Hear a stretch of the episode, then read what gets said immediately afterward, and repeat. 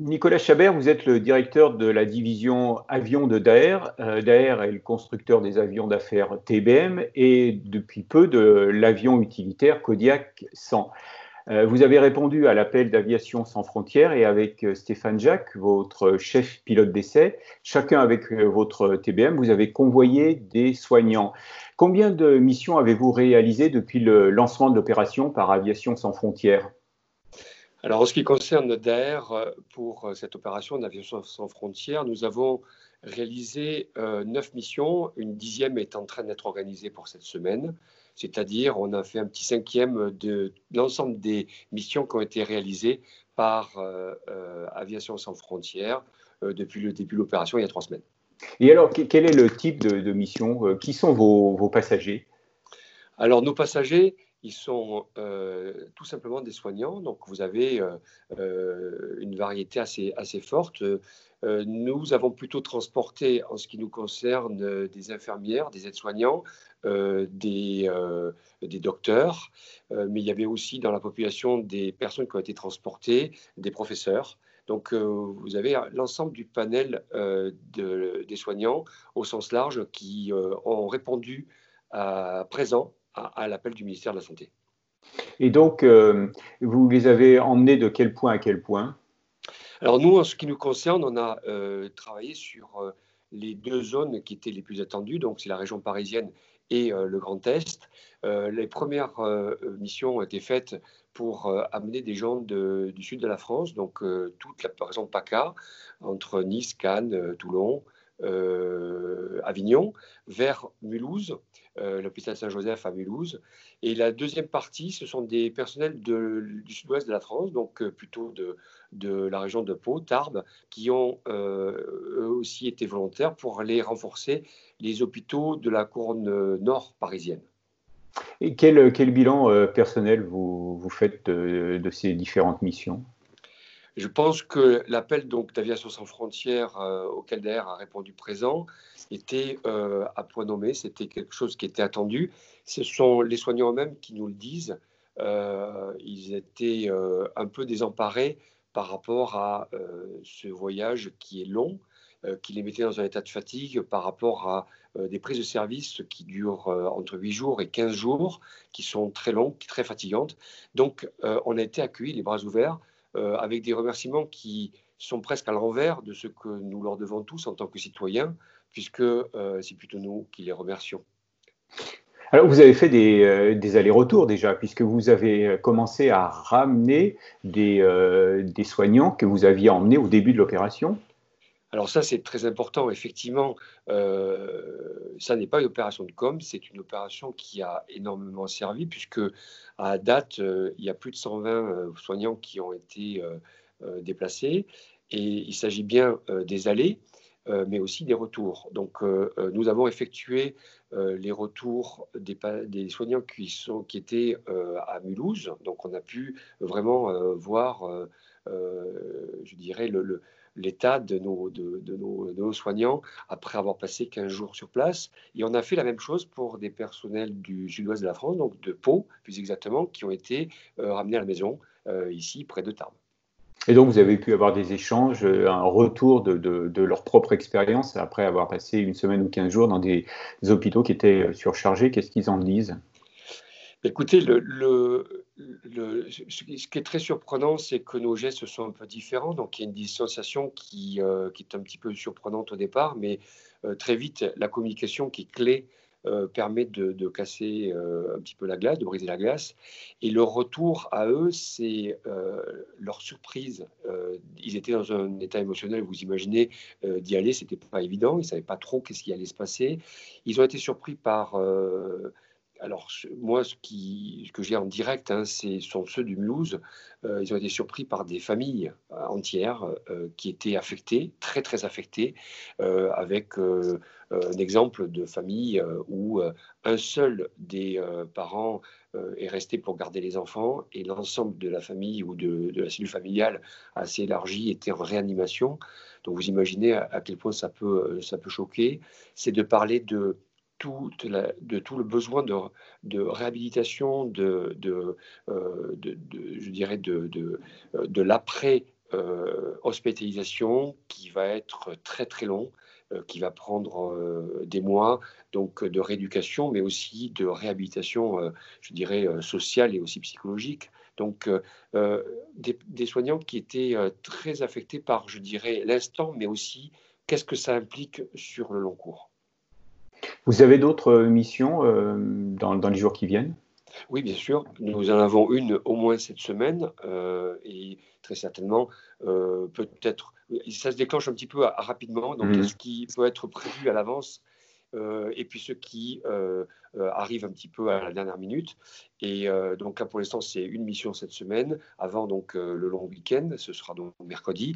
Et, je pense que nous aurons donc là aussi, la semaine prochaine, un certain nombre de, de, soignants qui seront à ramener. Je pense que c'est plutôt dans ce sens-là, puisqu'il y a une volumétrique qui est en train plutôt de rentrer à la maison à, à ce stade. Et dans l'avion, donc, vous êtes un ou deux pilotes? Alors nous, euh, en ce qui concerne euh, les TBM, c'est un seul pilote. Euh, et donc, nous avons fait un format où on était entre 2 et 4 à bord, pas parce qu'on avait dessiné un format précis, mais plus par rapport à la flexibilité que le TBM offre de pouvoir prendre les soignants au plus près de là où ils sont et de les amener, bien sûr, vers là où ils sont attendus. Mmh. Alors, que, l'aviation générale euh, aujourd'hui est, confinée dans ces aérodromes, euh, vous avez eu la possibilité de sillonner la France à plusieurs reprises ces, derniers jours. Donc, euh, comment vole-t-on en période de confinement quand le ciel est vide et que les aérodromes sont fermés? Alors, euh, tous les, heureusement, tous les aérodromes ne sont pas fermés. C'est vrai que la majorité des petits aérodromes, donc tout le maillage des 550 aéroports, aérodromes en France, une très vaste majorité était donc euh, fermée, ce qui est un peu dommage quand on veut effectivement euh, assurer du point à point. Néanmoins, donc, on a pu utiliser avec l'aide précieuse de la Direction générale de l'aviation civile, qui était fortement impliquée dans, dans ce dispositif d'aviation sans frontières, la réouverture de certains aéroports, euh, ce qui était euh, écrit dans les notames, et aussi euh, une très forte coopération des contrôleurs qui ont adapté, qui ont su s'adapter, l'esprit étant de se confiner en tant que personne, mais derrière ne pas empêcher une activité qui était rendue nécessaire. Donc on a eu une très très bonne coopération de, des agents portuaires. Donc les, missions se, sont passées relativement facilement euh, d'un point de vue technique. Les opérations étaient organisées euh, par qui Qui, est-ce qui gérait euh, tout ça? Alors, Aviation sans frontières a une, un savoir-faire assez important avec un chef pilote, un adjoint chef pilote, une structure, je dirais, d'opération aérienne. Donc, c'est eux qui ont pris les demandes initiales. nous, à DAER, nous nous sommes associés avec Dassault et on a utilisé leurs opérations aériennes pour avoir un seul point de contact et euh, je dirais faire marcher la solidarité à fond. Donc euh, là aussi, euh, on est très heureux d'avoir pu avoir un soutien fort de la part de, cette grande maison d'assaut aviation. D'accord, merci. Euh, alors, je ne peux pas faire une interview du directeur de la division avion d'AR sans lui poser la question de l'avancement de, l'intégration du système Autoland de, de, Garmin sur le TBM 940. Euh, où en sont les, essais en vol et, euh, la certification? Alors, les, les, les essais en vol, nous avons d'abord annoncé que nous étions, nous aussi, avec, sur nos avions, euh, ce dispositif euh, remarquable euh, de pouvoir faire atterrir l'avion de manière autonome. nous le présenterons officiellement dans, pas très très longtemps, mais nous avons déjà passé cette communication, donc nos avions sont déjà rendus compatibles. Alors où est-ce qu'on en est en termes des essais? C'est une volumétrie assez importante. On a fait un peu plus de 180 atterrissages euh, pour essayer ce système. Euh, un peu plus de la moitié, 95 ou 100, ont été faits totalement en autonome, c'est-à-dire en appuyant sur le bouton et de laisser l'avion totalement aller euh, amener l'appareil à atterrir, donc essentiellement sur Tarbes, mais on a aussi essayé d'autres destinations. c'est aussi une trentaine de personnes qui nous avons, à qui nous avons fait essayer ce système. Alors, ce n'est pas que des pilotes, c'est aussi euh, des passagers euh, pour recueillir leurs sentiments, leurs, euh, leurs impressions. On a fait un banc de simulation qui nous a permis donc d'étendre un tout petit peu cette, à cette population ce qui se passait et voir un petit peu quels sont tous les aspects nouveaux que représente un tel système, comme vous pouvez l'imaginer, qui s'adresse donc pour la première fois aux passagers et puis aux pilotes. Et alors donc, il semblerait qu'au niveau technique, euh, vous ayez trouvé les, euh, solutions. Euh, là où ça semble coincé, c'est euh, au niveau des, euh, de la FAA, de l'EASA, où là, il va falloir peut-être les, euh, les convaincre qu'un avion sans pilote qui, qui, qui, se évolue dans, dans l'espace aérien pour rejoindre une piste de secours ne, ne mette pas le bazar partout où il va, il va passer. Est-ce que c'est pas ça le, le, principal défi que vous, en tant qu'avionneur, mais Cyrus, Piper également, a à relever aujourd'hui?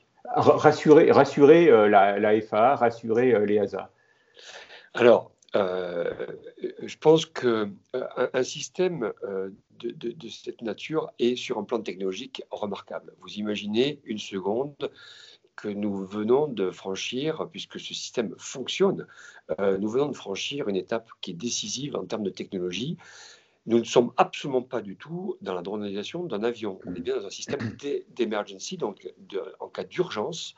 Et c'est bien ça la difficulté, c'est de rester dans le cadre de sa conception, même si sur un plan technologique, il est tout à fait remarquable de pouvoir observer un avion qui va atterrir tout seul et de manipuler et d'agir sur les systèmes essentiels que nous avons l'habitude en tant que pilote d'agir, donc sortir le train, euh, les volets. Donc c'est euh, quelque chose d'extraordinaire qui qui est en train de se passer. Euh, nous, nous avons euh, toujours dit chez Daer qu'un tel système révolutionnaire, il fallait prendre le temps de le comprendre, de le comprendre dans son environnement. Et son environnement, pour la première fois, il n'était pas fait de pilotes, il était fait essentiellement de passagers. Et donc, il faut être très modeste, très humble en acceptant que nous ne savions pas euh, exactement les tenants et les aboutissants d'un tel système. Donc, on a pris notre temps on n'a pas voulu se ruer à annoncer de manière prématurée euh, ce système. Nous avons travaillé, donc nous avons travaillé comme nos collègues, euh, finalement à peu près en même temps, puisque ça fait trois ans que nous travaillons sur ce système, donc nous ne sommes pas du tout, euh, je dirais, en retard, mais nous avons été surpris forcément par des annonces qui ont été, à notre sens, prématurées.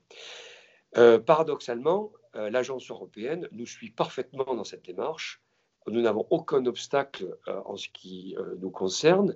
Euh, elle est bien présente dans la réflexion, elle participe très activement et ce cadre de certification est bien défini et aujourd'hui les choses avancent à grands pas et ne posent pas de problème. Là où on a été un petit peu surpris, c'est que effectivement la FAA qui avait avait réagi ou euh, euh, suivi euh, à la fois donc Garmin, mais aussi nos collègues chez Piper et, et Cyrus, ont très certainement vu le côté opérationnel un peu plus tard que ce que nous avons présenté, nous, à l'agence européenne. Et effectivement, la FAA a fait un certain nombre de remarques qui ne sont pas des, remarques euh, majeures, puisque nous les avions nous-mêmes anticipées pour une très grande majorité. Il y en a certaines qu'on n'avait pas forcément vues, mais il y avait un certain nombre de remarques que nous avions déjà intégrées dans la modification du logiciel. Donc, je dirais aujourd'hui, je ne suis pas surpris par ces questions, puisque nous les avions nous-mêmes anticipées, mais du côté européen, nous n'avons aucun obstacle, euh, bien au contraire. Et alors, est-ce qu'on pourrait euh, envisager que l'EASA certifie euh, ce, système sur un avion euh, européen, français, avant la FAA qui, qui, certifie un système américain sur des avions américains? Alors, je, ne suis pas. alors, j'entends bien l'effet cocorico qui pourrait, qui pourrait arriver. Je ne suis pas tout à fait certain que c'est exactement ça. La, la coopération entre l'agence euh, et, euh, l'agence fédérale est complète. Et je ne pense aujourd'hui, je pense aujourd'hui que sur un système aussi révolutionnaire, euh, sans trahir de secret, elles veulent une coordination parfaite entre les deux, les deux, les deux entités qui sont les plus sérieuses au monde. Donc, je ne vois pas l'intérêt que l'une aille plus vite que l'autre. Il y a plutôt une simultanéité qui va se passer, qui donc est sur un timing qui est prévu à mi-année, c'est-à-dire autour de la fin juin, où on devrait retrouver donc les éléments de certification qui seraient prononcés par les deux agences. Alors, vous avez, vous avez dit tout à l'heure que vous espériez présenter très rapidement ce, système. Est-ce qu'on le verra euh, à Oscoche ou avant Oscoche alors, euh, alors, la première nouvelle, c'est qu'on peut le voir. C'est-à-dire que ce système existe mhm. euh, chez nous. les avions aujourd'hui qui sont vendus sont tous compatibles et seront tous activés euh, le jour de, la certification, moyennant quelques petites heures complémentaires de, travail. Donc euh, nous sommes prêts. Euh, nous attendons avec impatience de pouvoir le montrer, par exemple, à Roscoche. je ne m'aventure pas trop sur le, le, Roscoche. On a quand même plutôt été déçus de voir tout un calendrier aéronautique qui a disparu au fur et à mesure des semaines de confinement. J'espère que ça va être le cas de se retrouver, euh, donc de se retrouver à Oscoche euh, aux États-Unis fin juillet. Et dans ces cas-là, effectivement, euh, de pouvoir présenter le TBM 940 avec la fonction d'atterrissage automatique en cas d'urgence. Alors Nicolas Chabert, ben, on se donne rendez-vous donc à, à Oscoche en croisant les doigts. Merci bien. Merci.